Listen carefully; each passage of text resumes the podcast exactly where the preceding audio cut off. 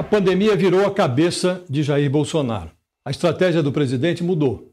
Antes, tudo estava condicionado à agenda de reformas econômicas de Paulo Guedes. Agora, a prioridade de Bolsonaro é reformar o ministro da Economia, forçando-o a ajustar o seu plano à nova prioridade do Planalto, os programas sociais. Eu sou Josias de Souza, colunista do UOL, trago para este nosso encontro semanal uma análise sobre os planos de Bolsonaro para utilizar a pandemia como trampolim para a reeleição. O plano A parecia claro: fazer o que fosse necessário para arrancar do Congresso as reformas econômicas. Destravada a economia, Bolsonaro seria o primeiro a se beneficiar. Um surto de crescimento o faria chegar a 2022 em triunfo.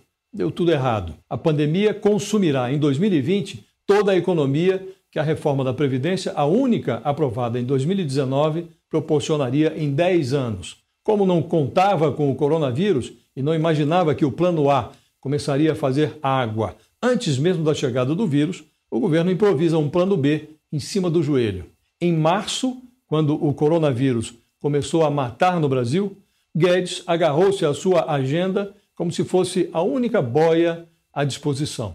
Numa entrevista à Folha de São Paulo, o ministro dizia coisas assim: o baque do coronavírus é temporário, o contágio sobe rapidamente fica três meses e depois desaba. A China já está se recuperando, dizia ele. Guedes queria usar a crise como alavanca para reformas emperradas. Afirmava o seguinte: as reformas trarão as bases para gerar crescimento, emprego e renda após o surto. Com o principal auxiliar de Bolsonaro no mundo da Lua, coube ao Congresso puxar o debate sobre a necessidade de um orçamento de guerra para socorrer as pessoas físicas e as empresas. No debate sobre o auxílio emergencial para os brasileiros mais vulneráveis, Guedes propôs um socorro mensal de 200 reais. Bolsonaro acatou a sugestão. Partidos de esquerda se juntaram ao Centrão para impor uma derrota ao governo. Tramaram elevar o Vale Corona para 500 reais. Ao farejar a derrota,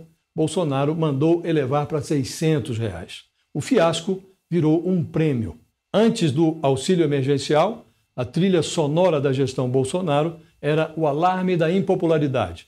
Hoje, o que se ouve no Planalto é o bumbo social de um presidente com um prestígio em ascensão. A percussão inclui a recalchutagem de programas herdados dos governos do PT. O Minha Casa Minha Vida vira Casa Verde e Amarela.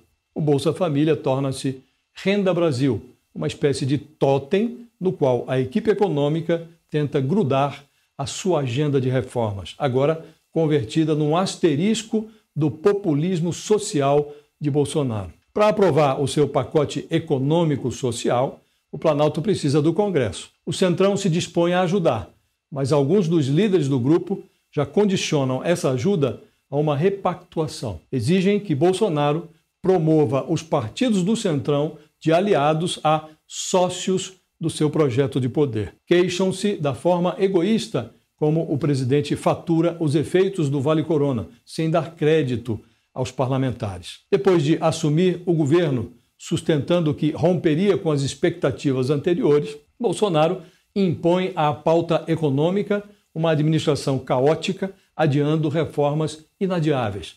Na outra ponta, por onde escoam os gastos, o presidente não hesita em aplicar programas sociais de adversários. Paulo Guedes costuma dizer que nos governos tucanos e petistas, o Brasil foi aprisionado por um esquerdismo social-democrata. Disse que libertaria o país dessa prisão. No momento, o ministro tenta evitar que o populismo de resultados de Bolsonaro aprisione o seu liberalismo de gogó. Guedes precisa mostrar a Bolsonaro o óbvio: sem bilheteria não há circo. É isso. Até a próxima.